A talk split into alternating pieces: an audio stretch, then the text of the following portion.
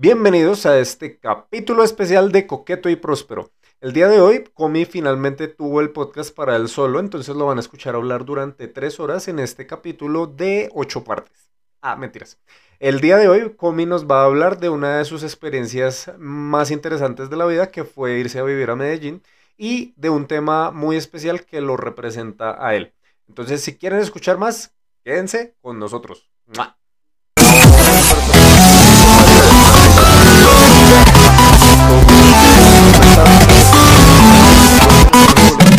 Hola y bienvenidos a un nuevo capítulo de Coqueto y Próspero, el podcast en el que nos aburrimos ya el uno del otro, que decidimos hacer capítulos individuales hablando solos.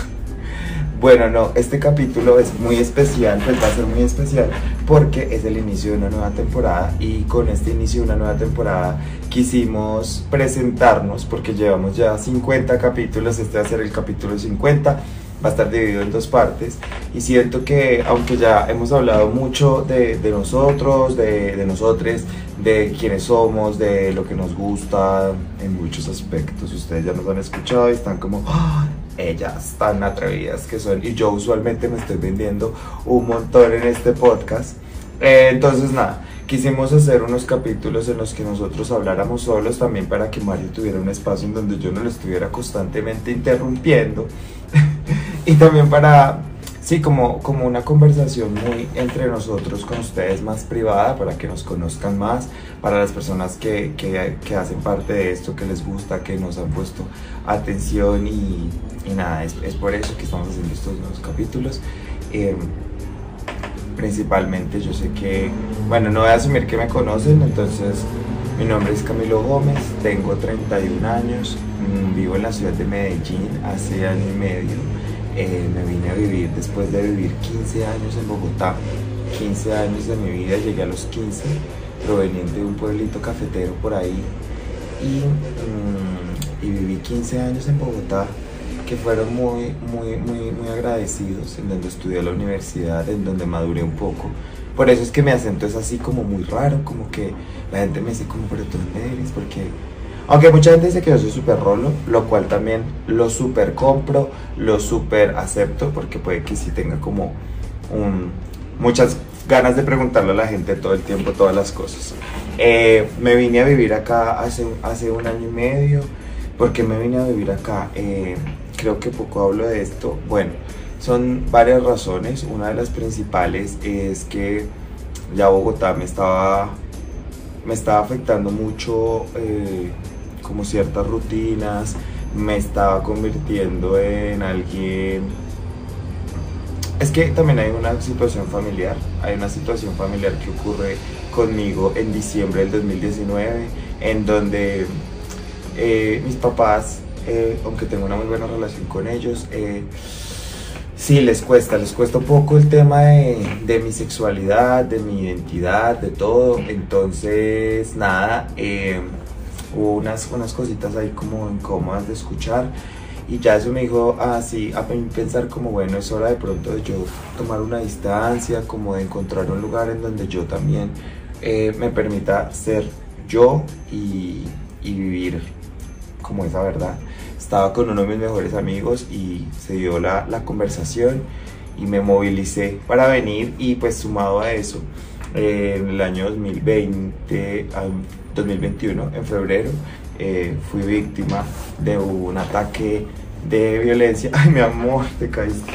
Eh, estaba en mi casa, muy tranquilo, muy orondo y nada, se metieron unos ladrones a mi apartamento unas personas armadas entraron, me golpearon, yo estaba dentro del apartamento, me golpearon, estuvieron saconeando las cosas, eh, sellaron muchas cosas materiales y pues también me hicieron daño eh, a mí.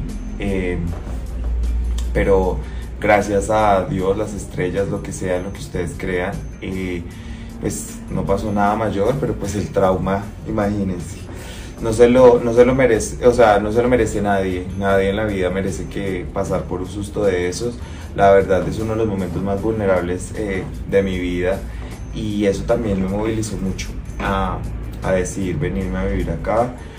Mm, me vine con un trabajo eh, en Bogotá, pero pues con todo este cuento de la, de la virtualidad, entonces como que estaban bien con que yo viviera acá, entonces sí fue una decisión muy quizá apresurada porque pensé, lo pensé en diciembre y ya en, en marzo estaba viviendo acá, en marzo del 2021. Entonces llevo año y cuatro meses más o menos viviendo en Medellín mm, y ha sido una de las mejores cosas que me han pasado en la vida. Eh, es un lugar que me recibió con las puertas abiertas, como pues como todo hay cosas buenas y malas, pero pues quiero agradecer que desde, desde mi privilegio eh, he sido afortunado de, encontrar personas muy lindas acá que me han extendido una mano, que eh, se han vuelto amigos, amigos que ya se han vuelto más cercanos y eso me parece muy lindo. Y, fue difícil, sí, porque recién llegué, pues era muy nuevo, yo soy... Hay algo que parece que puede que no parezca y, yo sé que de pronto yo soy muy extrovertido y la gente me ve muy extrovertido, pero yo por dentro soy una persona muy... Es que no sé, la palabra no es tímido porque no soy tímido, pero yo soy muy como socialmente... Tengo como ciertas formas de relacionarme que, que pueden ser incómodas, pero es más porque como que me da pena. Entonces, conocer nuevos amigos, hacer nuevos amigos, conocer nueva gente, fue la verdad bien complejo, pero di con unas personas muy queridas. Es que ¿saben qué pasa? Puede que yo parezca distante, pero es porque a veces no sé cómo, cómo, cómo crear vínculos.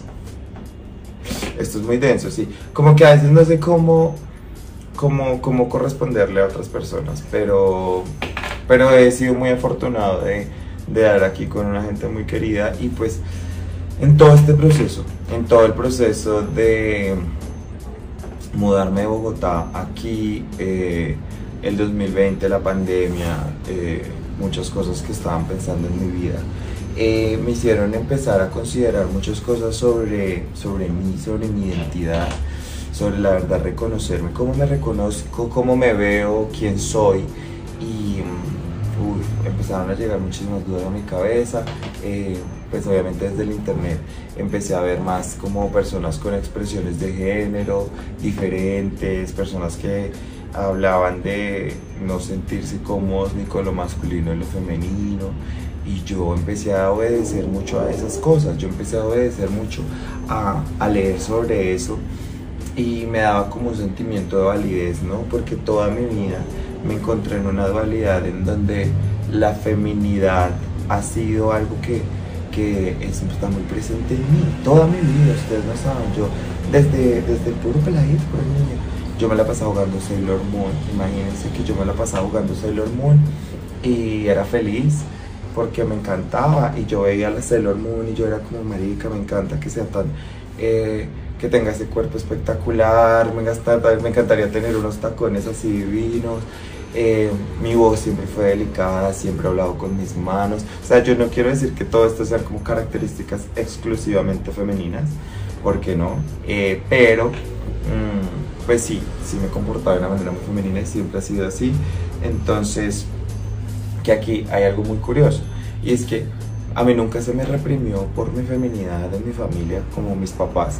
Nunca fueron de, de decirme como, no, no seas así sí fueron, pero no era tan violento, la verdad. Y eh, cuando ya salgo del closet y todo esto, como que la feminidad empezó a ser un problema y fue como, pero nunca lo fue antes. Creo que ese tipo de cosas son las que a veces los papás deberían considerar, ¿no? Porque es como, si se supone que amas a tu hijo sobre todas las cosas, pues este tipo de cosas que desde antes que pensaba, asumías una heterosexualidad, eh, pues no te importaban porque cuando ya se sale lo que tú esperas y ya hay que, cambiar las cosas para pensar muchachos. Bueno, curiosamente después de, entonces como les decía, entonces yo empezaba a decir como, ay no, em, bueno, entonces me encantaba hacer los me molestaban por eso y todo, pero bueno, desde siempre yo sentía como una incomodidad ahí, como de, soy un hombre, ¿será que yo soy una mujer? Pensé mucho tiempo como, ay, ¿será que yo soy una mujer trans? Lo pensé varias veces. pero yo decía, no, no soy porque, porque también me gusta mi, mi energía masculina, lo que sea que, que ella sea, me gusta... Eh, me crié como, me crié, sí, como que conviví con muchas personas heterosexuales. Bueno, antes de continuar, este hermoso bebé se llama Bocadillo y es mi hijo menor. Tengo tres gatos, por ahí ustedes ya los conocen. Mis gatos se llaman Ratón, Le, Ratón, que es Bocadillo. Son hermosos. Bueno, continuando, entonces yo decía como, yo me cuestioné eso, pero yo decía no, porque a mí mi parte masculina también me gusta mucho. Eh, crecí con muchas personas heterosexuales y fui muy agradecido de que todos mis amigos hetero nunca tuvieron es que ni que lo tuvieran que tener, porque además que les ven como que alguien haya un gay, pues masculinidad tóxica, pero no. Siempre tuve amigos increíbles con los que pude ser yo auténticamente y también ellos me dejaron ser parte de su círculo, por eso creo que eh, soy como un, un honorary bro, pero de los bros chéveres. Pero sí, como que esa, esa energía masculina también le permití que habitara en mí y, la disfrutaba mucho. Entonces, eh, para mí siempre fue como porque, porque tengo que elegir, porque si tengo una no puedo tener la otra. Porque, hay, o sea, porque tengo que escoger una. Entonces, era como porque si me gusta ser femenino, no puedo también tener características masculinas. Porque y con, con, el tiempo empecé a construir también mi imagen masculina más, pues más de acorde a lo que yo imaginaba o yo veía como algo masculino, que más que todo a lo que la gente podría esperar de alguien mm, masculino, ¿saben?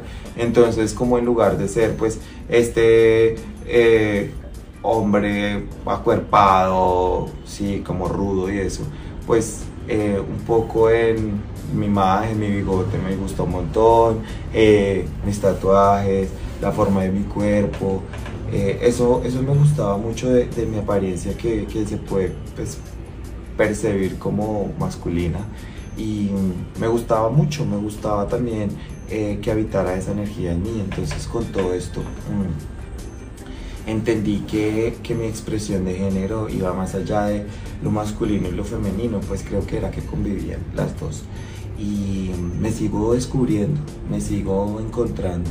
Y con la llegada a Medellín, pues eso, no sé, creo que estar en un lugar, en un espacio en donde yo pudiera ser, eh, pues, más un poco libre de todo y creo que después de... Les voy a explicar, esa, esa discusión que tuve con mis papás eh, fue como la última como la última gota y no que derramó un vaso, sino fue más bien como, ah, yo no le debo nada a nadie, porque yo soy una persona muy feliz. Eh, yo no le debo masculinidad ni feminidad a nadie, yo no soy lo que las otras personas consideren o piensen de mí, yo soy yo y yo, y yo puedo vivir feliz em, porque yo me amo mucho. Eh, créanme que pues estoy por varios temas, pero espero que tengan sentido para ustedes escuchando esto. Yo tuve que crecer con varios problemas de autoestima eh, que fueron muy fuertes, ahorita si quieren ahondar eso. Pero un día también con eso yo dije como, hermanito, tú, tú, tú, tú tienes muchas herramientas para ayudarte. Eh, tú eres muy vanidoso y eso hace que te cuides mucho y no porque tenga algo que ver, pero como que yo siempre me procuraba dar mi amor, verme lindo eh, y a veces no lo sentía, pero lo seguía haciendo y un día dije, porque en vez de utilizar a veces la energía que puedo utilizar para decir cosas malas sobre mí, la utilizo para, pues para amarme, para celebrarme, para, para ser bondadoso conmigo. Y empecé a hacerlo y y empecé a ser más, más, más, más bondadoso conmigo. Y eso hizo que, que pues ese amor que, que, que, esperaba o esa autoestima o eso pues creciera en mí. Y no es un trabajo que creo que lo hablamos mucho con Mario en el podcast que es un trabajo diario que no todo el tiempo uno se siente así. Curiosamente miren que hoy eh, este top que, que, se lo compré a un amigo que se llama Camilo Serna eh, me lo puse y me causó como cierta incomodidad porque como, ay, quizás me veo, no me veo tan bien. Y después dije como, ah, pero no importa porque no puedo ser prisionero como de mi imagen o como de esperar cierta como verme de cierta manera para permitirme sentirme eh, feliz con mi imagen. Y me lo puse, me lo dejé y mire que me siento bien, me siento contento, me gusta cómo se me ve, bueno, hay cositas que digo, ah, pero después me vuelvo a ver y digo, ah, yo estoy muy feliz. Y todo esto para decirles que pues eh, llegué aquí y empecé a obedecer más a eso, a buscarme más. Mm. Y, y nada, me, pues me considero una persona no binaria. Eh, en el proceso en el que estoy. Estoy común con todos los pronombres, la verdad. Eh, la verdad, cuando me preguntan mis pronombres, yo siempre digo que yo soy una canción, ¿no? Eh, porque sí, pues me gustaba pensar que, que, esa energía que habita en mí trasciende los, la masculinidad y la feminidad. Y, es, lindo, es lindo. ha sido muy lindo encontrarme y, y bueno, ahí seguimos porque eso es un proceso que imagínense, uno no sabe. Y es curioso porque uno toda la vida nace como con tantas cosas del mundo diciéndole como usted tiene que ser así, tiene que comportarse de esta manera. Eh, pues a las personas que nacen eh, masculinas les dicen como usted tiene que ser un hombre heterosexual, usted tiene que obedecer a todas estas cosas masculinas, usted tiene que ser rudo, usted tiene que ser eh, como territorial, usted tiene que verse de esta manera, su cuerpo se tiene que ver así, entramos luego como a las expectativas de las personas LGBT, entonces que el cuerpo y muchas cosas que uno como con un cerebro como tan indefenso como de adolescente, de, pelado, eh, y sin las herramientas de haber crecido como en una adolescencia sano, pues uno empieza como a alimentar muchas de esas cosas y es como que deja que muchos de sus pensamientos eh, se incorporen como a lo que uno cree que es la verdad. Y toma tiempo desaprender eso, como qué es, qué es lo bello, qué es cómo yo me siento bello, eh, cómo me debo ver, qué debo esperar de las otras personas. Y es un proceso bien complicado. Por eso les digo que eso es un proceso que uno es a diario. Es a diario uno con uno mismo diciéndose como, me amo, me, me quiero, me, me, respeto, me da todas las cosas que hago pues por mí, pues mientras sean buenas y que usted sepa que no está cayendo en un comportamiento autodestructivo, porque qué tal yo acá diciéndole, sí, diga que se ama y usted en unas conductas bien autodestructivas. Las conductas de amor son todo lo que nos debe estar, pero un bienestar integral. Entonces, y sí, un bienestar integral. Y todos creo que podemos ser como un consenso de lo que es un bienestar integral. Eh, entonces, pues sí, un día dije eso y empecé a construir ese amor. Entonces por eso me gusta pasar ese dato, pues, además que no es el datazo, no, pero pues me gusta decírselo a la gente porque a veces pensamos que toda esta autoestima, todo este amor viene de, de muchas cosas que probablemente ni siquiera tengan que ver, pensamos que tienen que ver con la imagen, pensamos que tienen que ver con las cosas que conseguimos, pensamos que tiene que ver con los logros que tenemos, las cosas que, ¿saben? O sea, un poco de cosas que al final del día pues son, suman, suman a todo esto que nos comprende y todo lo que somos, pero simplemente son factores, no dependemos de todo eso, no no hay una forma de vivir, no hay una forma de estar bien o de estar mal. Creo que todo tiene que ser muy obediente a nuestros procesos. Y, que al final del día, como dice Mario, Mario dice algo que a mí me parece muy lindo, que es, así usted vaya a dormir acompañado, eh, al final de la noche, del día, lo que sea, usted cierra los ojos y solo se tiene usted en su casa. Y si ese lugar para usted es mejor un lugar seguro que un lugar oscuro, eh, un verso sin esfuerzo, mis perros. Eh. no esto. Eh, si ese lugar es un lugar seguro porque ustedes lo pueden construir desde pues ser más amable con uno mismo y yo con esto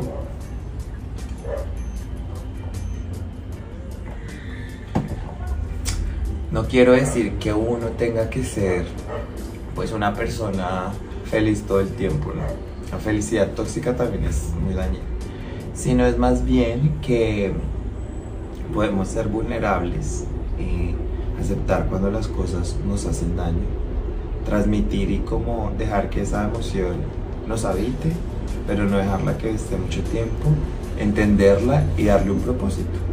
Y después de eso, transitarla hacia, pues, hacia una emoción eh, de lo que sea que vaya a ser, como de eh, querer hacer algo por usted, de tratar de resolver porque puede estar triste, ay mi vida, no me muerdas. Eh, y ese tipo de cosas, así es que me parece que uno tiene que ser más consciente de los sentimientos. Oigan, he hablado un montón y yo que le dije a Mario, no, yo creo que esos capítulos van a ser muy difíciles de grabar, porque es que yo hablando solo me da pena. Y ni he hablado del tema al que yo venía a hablarles el día de hoy. Pero era como una presentación y creo que esta presentación eh, hacía falta. O no, no sé, pero bueno. Y una de las cosas con, de, las que, de las que habíamos quedado con Mario y que yo iba a hablar era sobre todo esto de... Eh, la importancia en la consecución de, de cosas como lo, las, lo overachiever, no sé cómo se puede decir eso en español, lo ambicioso que puede ser una persona como en el hecho de querer como estar haciendo muchas cosas, estar muy ocupado, workaholic, todo eso como para tener cierta satisfacción. Y pues me tocó el tema porque yo soy así, no sé si muchos de ustedes lo conozcan y si no, me, presento, mucho gusto, mi nombre es Camilo, eh, tengo un problema altísimo de competitividad y... Pero sí, como que... Y esto miren que, bueno, si ya lo llevamos como un poco a la psicología, imagínense que alguna vez leí que las personas overachievers somos eh, las personas que esto lo vi en un TikTok, entonces tómeselo con un grano de sal, toda la evidencia científica que uno tenga. Pero más o menos que las personas eh, que somos como a conseguir cosas eh, profesionales, laborales, sí, como de metas, tiene que ver como que cuando éramos adolescentes o niños tuvimos una, una, época de nuestro tiempo en donde nuestra inteligencia fue algo representativo de nosotros y por mucho tiempo nos, nos, empezamos a convertir en, nos empezaron a validar como por las cosas que lográbamos. Entonces en mi caso era que en, yo en el colegio y en la universidad siempre fui muy aplicado, entonces siempre me iba muy bien. Y la manera en que mis papás siempre me reforzaban a mí, como felicitándome porque a mí me iba bien, pues eso traslada a que ahora como adulto pues eh, busque esa revalidación en, en, en, estar en muchos proyectos. Y súmenle que el man tiene déficit de atención. Entonces el man se compromete a 5.500 cosas, están todas al tiempo, pero por la ansiedad logro que todas se terminen y estoy como on edge casi en muchas ocasiones. Y eso está, es, es, es cuestionable. Yo también siento que como yo le veo el lado positivo, como de que me gusta estar en muchas cosas, me gusta estar comprometido con varios proyectos, em, me gusta también tener tiempo para mí, para cuidarme, tener tiempo para mis amigos. Eh, ahora que estoy involucrado en algunas causas, causas activistas, me gusta tener tiempo para eso, me gusta trabajar, me gusta hacer ejercicio. Y todo ese tipo de cosas se vuelven como, como si milestones que yo quiero como cumplir todo el tiempo. Y, pero miren que a mí me parece que eso es algo positivo. Porque también soy consciente del burnout que eso puede tener, como de uno quemarse, como por sobreexigirse todo el tiempo. Entonces también soy muy consciente de escuchar a mi cuerpo. Entonces digo como, eh, marica, estás cansado, necesitas tomarte un tiempo, relájate, no hay presión.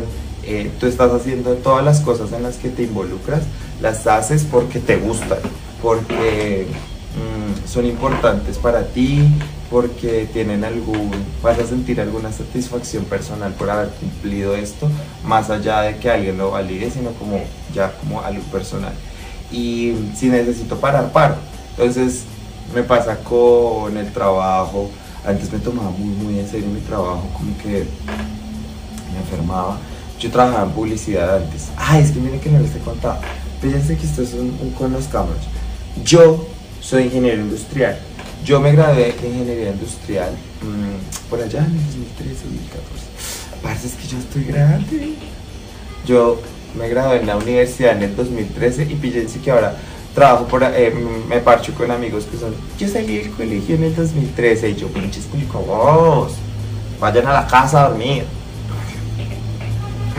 El señor, el señor Canzón. Yo me gradué de ingeniería industrial porque era un niño de 15 años que entró a la universidad y el man no tenía la menor idea de qué hacer. Empezó sus carreras, todas no me fueron bien porque no sabía. Estudié ingeniería industrial, tampoco era lo mío, pero la Y entonces, eh, trabajé en ingeniería industrial un tiempo y a mí la gente siempre me, decía, tú eres publicista, ¿cierto? Y yo, no, soy ingeniero. Eran como, no, tienes que ser publicista, habla yo. Me están diciendo que tengo cara, que no me baño, ¿qué? Pues, todos, mis todos los publicistas ofendidos entre estos. No mentiras, y yo siempre decía, pero qué raro. El caso fue que conocí unos amigos, todos eran como un parche de publicidad, cosas creativas, bla, yo, ah, qué chimba, nada el caso es que me echaron de un trabajo y cuando me echaron de ese trabajo yo, bueno, pues ahora qué hago? Y nada, me metí a estudiar una especialización en, en mercadeo y mis amigos más lindos me ayudaron a entrar a un trabajo, una cosa se dio la otra. Y píllense que ya llevo siete años de experiencia trabajando en este medio de la publicidad. Y yo ya digo que yo soy publicista porque pues me hizo la, la, la universidad de la vida Ay, no, mi, energía, bro, tiene huevo. Pero me encanta. Y entonces em, me hice una especialización en publicidad. He trabajado en eso. Ya después me empecé a hacer cursitos, esto la vaina. Y trabajo en publicidad. Mucha gente piensa que yo tengo otra carrera, pero no. Soy ingeniero industrial. No sabía a qué. Ah, bueno, todos los logros, ¿no? Entonces, claro, en mi trabajo yo también me lo tomaba súper personal, entonces yo, era yo trabajaba en una agencia de publicidad como creativo y mm, me afectaba muchísimo como que las ideas no fueran buenas, como que mm, siempre como, como una constante competencia, pero, pero ya aprendí a entender que pues yo hago las cosas bien en mi trabajo, me gusta eh, exigirme, me gusta ser bueno en lo que hago, pero también siempre con un ápice de, hey, eh, tú eres más importante y no eres eh, el cúmulo o la respuesta a algún logro eh, académico laboral, sino que eres pues todas las demás cosas que te hacen. Lo mismo con el ejercicio, en el ejercicio por ejemplo a mí me gusta correr mucho. Imagínense que por allá en el 2018 yo iba a muchas carreras de esas que se organizaban en Bogotá como de 10K, que la Allianz y todo eso y una vez eh, no, no, estiré bien, había estado trasnochado, me fui para una carrera de esas y por el puente de la, de la 26 con Avenida 68 él era subir, tocaba bajar ese puente corriendo y marica la estúpida que se cae. Y me levanté y sentí un dolor en la rodilla y me jodí la rodilla esa vez, no pude correr como por tres meses. Y yo súper afectado porque yo era como súper como, no, tengo que ser cosas, porque, claro, competía con unos amigos, unos parceros y yo era el que tenía los tiempos más bajitos. Entonces yo siempre era como... Y obvio yo no estaba compitiendo con ellos, pero un poco como una parte de mí, porque todos eran manes hetero. Entonces una parte de mí era como, enséñale a estos pinches hetero quién es la reina. Entonces Claro, esa vez me afectó muchísimo y desde ahí empecé a entender como que la relación con hacer ejercicio y eso tiene que ser también algo que sea súper bondadoso, como es del amor propio, como es de hago esto porque me gusta, hago esto porque me genera una satisfacción, pero no porque quiera obtener un resultado. Miren que eso también, es que todo, todo, todo se los pego con, con, con cinta para que me conozcan. Eso también ha sido un poco de mi relación con el ejercicio, porque mi relación con el ejercicio nació cuando yo empecé a... Mm, yo cuando tenía 20 años pesaba 90 kilos y eh, pues quería adelgazar, entonces empecé a comer eh, de una manera saludable, empecé a hacer ejercicio y no sé qué. Y mm, me empezó a gustar mucho el ejercicio y el ejercicio como que una vez con un entrenador, fue un entrenador que me dio como el mejor tip y yo le doy este tip a todo el mundo, no sé si sea una pendejada, pero es como yo iba al gimnasio y me encantaba subirme a la trotadora y duraba en la trotadora un montón de tiempo y después cuando tocaba ir a hacer pesas yo era como, ay, qué flojera. Y un día un entrenador me dijo como, no, pues no haga pesas, pues si a usted no le gusta eso. Pero si usted viene al gimnasio como porque es algo malo, pues nunca le va a gustar. Venga y haga lo que quiera, lo que le guste. Y pruebe, pruebe cositas de todos, de todos los tipos de ejercicios. Y mm, fue el mejor consejo porque en serio empecé a descubrir una pasión por hacer ejercicio que eh, no, escuché casi algún comentario de Anita la huerfanita. Fíjense lo que iba a decir para que vean lo violento del pensamiento. Iba a decir, yo sé que puede que parezca que no voy mucho al gimnasio porque no tengo un cuerpo hegemónico, pero yo voy al gimnasio hace por ahí unos 8 años. Fíjense el pensamiento tan horrible. Además porque yo sé que eh, en ciertas características de mi cuerpo, sí, pues se nota que hago ejercicio. Entonces qué privilegio, sí, lo estoy diciendo el privilegio, pero me cogí en la fuega. Pero bueno, y han habido muchas personas muy violentas que me dicen como, ay, pero tú para hacer tanto ejercicio no se te nota.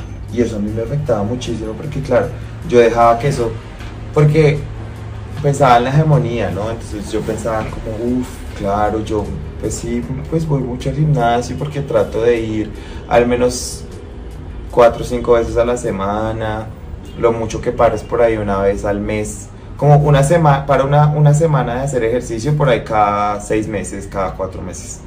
Y, pero soy muy, muy, creo que la gente que me conoce sabe que soy muy constante con hacer ejercicio. Y, y entonces me, genera, me generaba como una ansiedad, como de, no, tengo que hacer más para que se me note más, así que Y ahí empezaba a perder el gusto que le tengo, porque se sentía como un castigo. Y ahora no, ahora lo hago porque me gusta, yo disfruto, yo estoy en el gimnasio feliz, yo ah, disfruto, yo por ejemplo casi no tengo fuerza en los brazos, soy un debilucho, pero en las piernas sí tengo fuercita chévere. Y aprendí cómo a tener esa relación como de amor conmigo mismo, en eso y como que dejar de medir mis logros, eh, como que me gusta obtenerlos, me gusta si voy a una carrera, Imagínense que quedé en el gimnasio, hicieron una, era un, como una competencia entre la gente del gimnasio y era la persona que más corriera en 30 minutos. Y yo iba ganando, pero se me enredó eh, como una cosa que para la máquina, entonces mientras se paró y todo, igualmente se hizo la suma, pero perdí porque eso, eso me hizo perder y quedé segundo. Y yo me iba a afectar y después dije, pues perdí ya, o sea, está bien pero competí, me gustó y mejoré mi tiempo. Son todo ese tipo de cositas como que yo siento que las personas que a veces, pues que podemos tener ese tipo de comportamiento de esperar la validación a través de las cosas que conseguimos o que pensamos que hay un orden eh, en eso, pues que lo hagamos más por nosotros, como que entendamos que todo ese tipo de como de logros, de cosas como eh, podemos pensar que, necesitamos para recibir validación. Nada, no lo veamos así, sino que lo veamos como, eh, marica, a mí me gusta hacer mucho esto, yo amo hacer ejercicio, entonces lo voy a hacer por mí. Amo trabajar, me gusta mucho mi trabajo y quiero que este reconocimiento, pero lo quiero por mí. Y si no se da, está espectacular. Eh, con el estudio, quiero esto, pero lo hago por mí, o sea, eh, con todos sus proyectos personales. Todo siempre hacerlo desde, creo que desde el merecimiento y desde el amor. Eh, yo hablo mucho del merecimiento y siempre le digo a la gente como te mereces, te mereces esto, te lo mereces. Porque siento que se nos olvida que nos merecemos las cosas lindas que nos pasen, nos merecemos amor, nos merecemos amarnos muchísimo. Como, y no que ese amor venga de afuera de nosotros, sino que venga pues de nuestro de la forma en que nos tratamos nosotros mismos, que venga interiormente, ¿saben? O sea, que ustedes eh, digan como, ay sí, yo me amo, me amo, me merezco que todo esto bueno me pase, me merezco los amigos que tengo, me merezco eh, la vida que he tenido, pues las cosas buenas, viéndolo desde ese punto de vista y y siempre dándonos amor. Y recuerden, o sea, vuelvo a decir, como que ese darnos amor no significa que si hay momentos tristes no los habitemos. Obviamente, parte de darnos amor es ser consciente de nuestra vulnerabilidad Y de hecho sí, amarnos es también permitirnos ser vulnerables a nuestros sentimientos. Porque por ahí hay gente que anda como una roca sin sentimientos, como mm, yo me amo, pero no, no, nadie me toca. Pues tampoco es mi amor, porque también tienes que permitir como que tus emociones vivan en ti. Miren, Inside Out es una obra de arte. No, pero en serio, esa película me, me dejó como quieta, porque aceptar que la tristeza es una parte de la felicidad es, es una vaina muy, muy linda porque sin romantizar la tristeza, claro, porque la tristeza puede ser muy, pues nos puede hacer caer en ciertos comportamientos, pero entender que un momento de tristeza es simplemente un momento pasajero, eh, pues porque nuestros sentimientos también son válidos, como permitir que algo nos haga sentir mal y después de eso transitar a cómo dejamos de sentirnos mal a través de muchas cosas, la terapia, la ayuda, los amigos, eh, salir, hacer algo, creernos. Mm, eso me parece muy bonito, entonces nada de positividad tóxica, pero sí mucho desde el amor, desde yo me merezco todo y con este capítulo, miren, yo cogí la pita y hablé casi 40 minutos solo. Eh, qué rico. Mm, porque sí, me gusta, me gusta decirle a la gente que se ame, porque a veces pensamos que el amarnos depende de, algo externo, de, lo que la vida nos pueda dar, y, a veces sí tiene un, un valor. Pero nada de eso significa nada. Si honestamente nosotros no estamos dispuestos a amarnos sin condiciones, sin, sin repararnos y siendo muy amables con nosotros mismos. Eh, entonces eso siempre viene de nosotros y todos eh, podemos acceder a esta energía y, somos comunidad y a todos, a todos los que vean, les que vean esto, los quiero y les quiero dar ese mensaje. Mm. Recordarles que nada, si quieren ver más capítulos como este, así especial hongo donde estemos hablando tú y yo, mi amor, tú, yo, Mario, la dejamos a un lado porque ella es una... No, no, pero si quieres más capítulos así individuales, además que Mario es más interesante para ustedes, ustedes dicen no quiero ver a Comino porque es una tonta, una niña loca de las energías. Entonces, nada, nos dicen... Eh, decirles que los quiero mucho, que las personas que escuchan este podcast para mí son demasiado especiales, que los amo, que en serio, en serio este podcast me ha ayudado a muchas cosas y, y lo agradezco. Y nada, decirles que a mí me encuentran en redes sociales como Comino-bajo en Instagram, Comino-Gómez en, en Twitter y en TikTok también me encuentran como Comino-bajo. Al podcast lo pueden seguir en Instagram como Coqueto y Próspero si lo escuchan en YouTube, vayan y suscríbanse al canal, pónganle activación a las notificaciones. Y. Mm, ay, ¿qué más es de estas vueltas? Eh, ay, que sigan el podcast, sigan el podcast en, donde ustedes lo escuchen. Y como diría Mario, pero no está, pero está bocadillo. Besitos, besitos de a tres. Mm. Chai.